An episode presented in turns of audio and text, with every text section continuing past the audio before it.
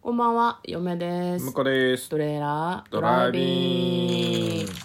はい、始まりました。トレーラードライビング。この番組は映画の予告編を見た嫁と婿の夫婦が内容を妄想していろいろお話していく番組となっております。運転中にお送りしているので安全運転でお願いします。はい今日はトレドラサブスタジオの方から映画の予告編を見て妄想していきたいと思いますはい、今日妄想する映画はこちらです。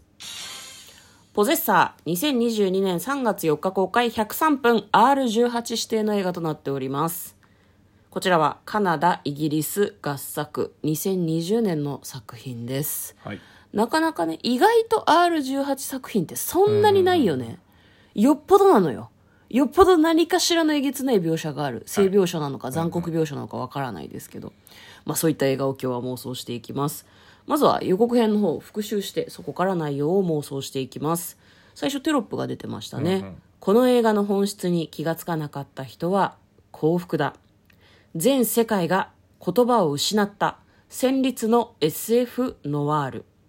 水泳帽みたいなものをねかぶった女の人が目を閉じて横たわっているんですけれども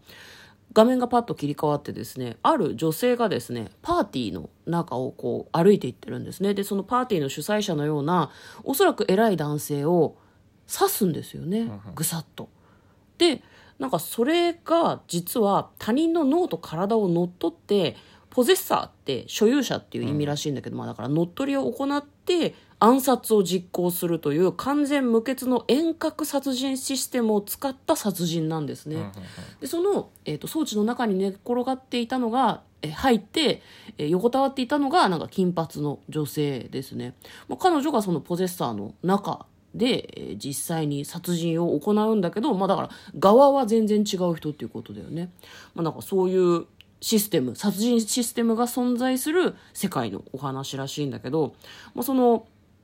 本当は銃で銃を加えて自分を撃ち殺さないといけないのね元に戻るために、まあ、それがなんかトリガーになるんでしょうねきっとね、自動で戻れるようになってるんだと思うんだけどなぜかその中に入る女性はですね自分を銃で撃てないんですね自殺することができない、まあ、なんか感覚的に嫌なのかなとは思うんだけどでもこの人アサシンだからさ、嫌だとかそういう話じゃないじゃんでなんか次のね依頼が入るんですでどういう依頼かというとですね米国の大企業の CEO ですで事前にテイトという男性を乗っ取ることが決まっていて男の人の中にその女性が入るんですね一つのミスが致命傷になる脱出の時は必ず引き金を引けというふうに言われますで手はずが整ってその女性はですね無事にテイトの中に入ることができるんですが実際脱出しようとしたところですね引き金を引くことができないんですねその後どうなっていってしまうのかというのが非常に気になる予告編でございました「ポゼッサー」という作品ですでは内容の方を妄想していきましょうトレーラードライビングはい一体何が18禁なのかしらねまああのー殺人とかは結構えげつないのかねじゃない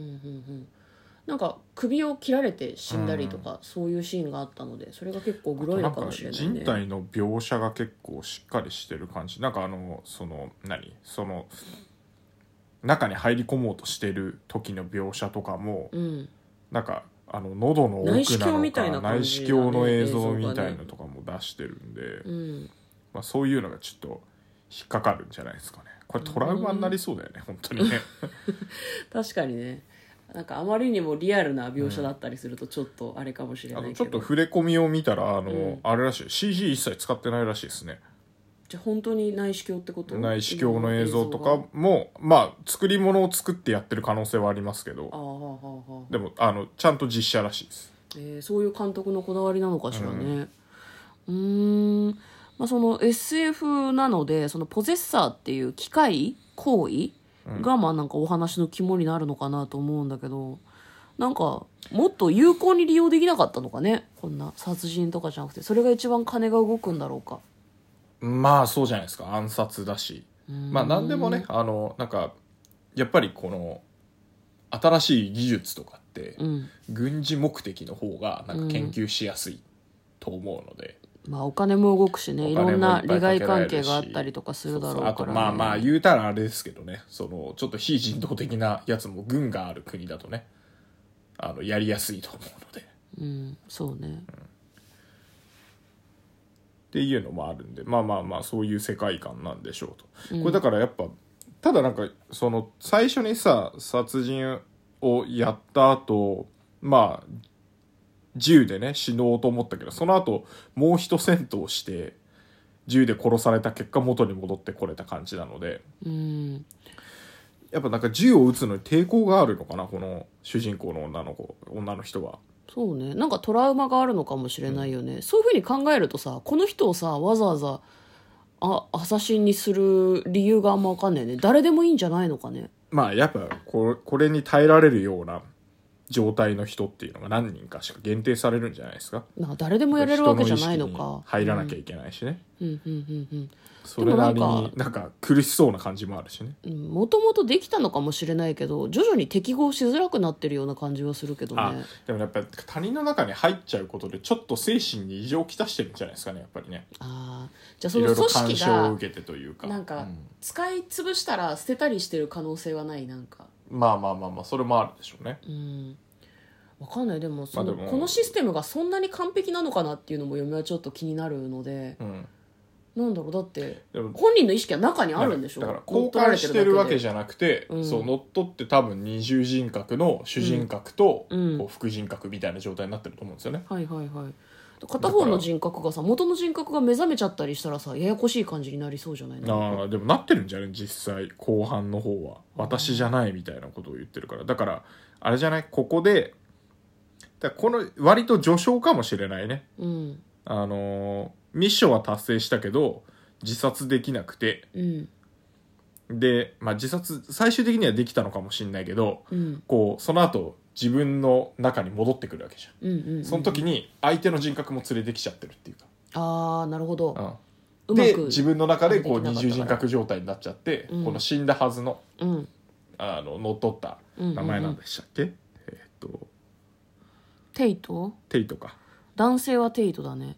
そうテイトと自分っていう二人の人格が自分の中に乗っちゃって、っうんていうような状態になっちゃうんじゃないかなと思いますねそうねその辺でよりこうグロい感じにしていくんだとこの人これまでに何回も暗殺をしてるはずだからその時に乗っ取った過去のでももう自殺しちゃってるかあらー人格が死んでるはずの人格が連れてきちゃってて実は連れてきちゃってるかちょっらとねオカルト味がありますけそどうねくっついてきちゃっててそれがなんだろう自分がこうなんだろう罪悪感からそういう風になってしまってるだけなのか本当に連れてきちゃってるのかだんだん分かんなくなってっちゃって多重人格状態になっていって様子がおかしくなっていくっていう展開かもしれないねそうですねでもなんか記憶も怪しいよねなんかその CEO アメリカの CEO を確かに暗殺したみたいな描写があるんだけど生きてるっぽいよねなんかね予告を見ると予告を見るとそうだね傷だらけでその後二つ半目出てくるのんですよ殺人は失敗したっぽいんだよねうんまずいじゃんだってアサシンってそれが仕事だからさ、しかも結構失敗するとさ組織的にもまずいんじゃないのそうだねうんそう考えるとでなんかあれなんだよねその生身の状態というかオリジナルの状態で銃を撃ってるシーンとかもちょっとあるので、んうんそれも気になるよねそう銃トラウマだったはずなのにだ自分には撃てなくて相手には撃てるのかもしれないけどああだからあれかな2人とも生き残っちゃって両方の体に両方の意識が存在するようなややこしい状態になってるかもしれないね、単純に入れ替わりじゃダメテイトの意識が女性の中に入っちゃって、女性の意識がテイトの中に入ああっちまゃあうまあまあそれもある私たち入れ替わってるっていうあの日本の映画でよく見るやつよく見ない 久しぶりに見たわあれまあまあよく見るかでもねうんあの入れ替わっちゃうやつはねあの、うんほ自社映画でもやってましたもんねねでも女の人は元に戻りたいよねだってテイトはさ、うんアメリカの大企業の社長をさ、ん暗殺しようとした人じゃんそうそうそうその中に入ってたら一生逃げ続けなきゃいけないじゃんまあ、でも速攻で奥さんにバレてたっぽいけどね奥さんなのか恋人なのかあなた今日変よって言われてたもん ねまあ普段話してる感じとね全然違うだろうからね、うんまあ、一応行動はなんか監視してだからやっぱなのそれになりきるために、うん一応その実際の結婚日は一一日とか一瞬なのかもしれないけどうんなんかその不具合がないようにあの監視してたじゃないですかこそ行うだ動、ねうんこいつになるんだっていう、うんうんうんでそれもあってやっぱりなんか自分の人格がその人なのか自分なのかやっぱだんだん怪しくなってくるっていうのがいいような気がするねそうだねその人っぽく単純な振る舞っていく中でおかしくなっていっちゃうのかもねうんだから自分の体でじあのテイテイトだっけなんだっけ、うんテイトだとテイトだと思ってるけど実はちゃんと自分で動かしてるとか、やっぱりよくわかんない状態になってるんじゃないかそうだだかねら自分で自分を殺そうとしてうんあの何、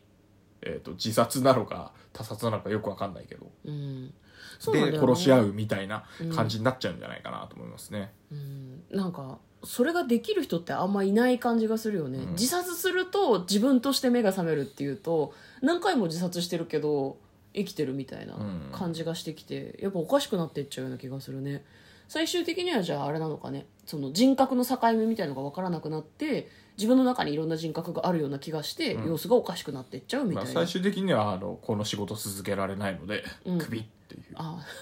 優しいエンディングかなと思うけ どおーなるほどいいいいんじゃないですか、R18 にならなそうな感じのエンディングだけどね、まあ、そういう形で今日は、えーポゼッションでしたっけポゼッサーじゃないですかポゼッサーでしたっけ、はポゼッサーでした、ははいいという作品を妄想してみました、これ見ると、読めうんあのあれですね気持ち悪いステッカーが2枚もらえるらしいです劇場で見るとそうなんかね女の人の顔がちょっと溶けたみたいな感じの崩れてるそうそうそううん怖いあのシーンがあるんだけど、はいそれをなぜかステッカーにしててどこに貼れっつう これ話と思いるってこれいりますっていうのいやあのありがたいねたまにそういうのあるよねあるこの間もね見に行った映画でなんか知んないけどあのポストカードカレンダーポストカードもらって、が、うん、嫁あれどうしていいか分かんないっすね結構あれでもよかったけどねあいい映画だったからあの全部日付も書いてあるしちょうどいいなとは思ったけ どなるはいほどね、嫁と向こうのトレーラードドライビングもあったね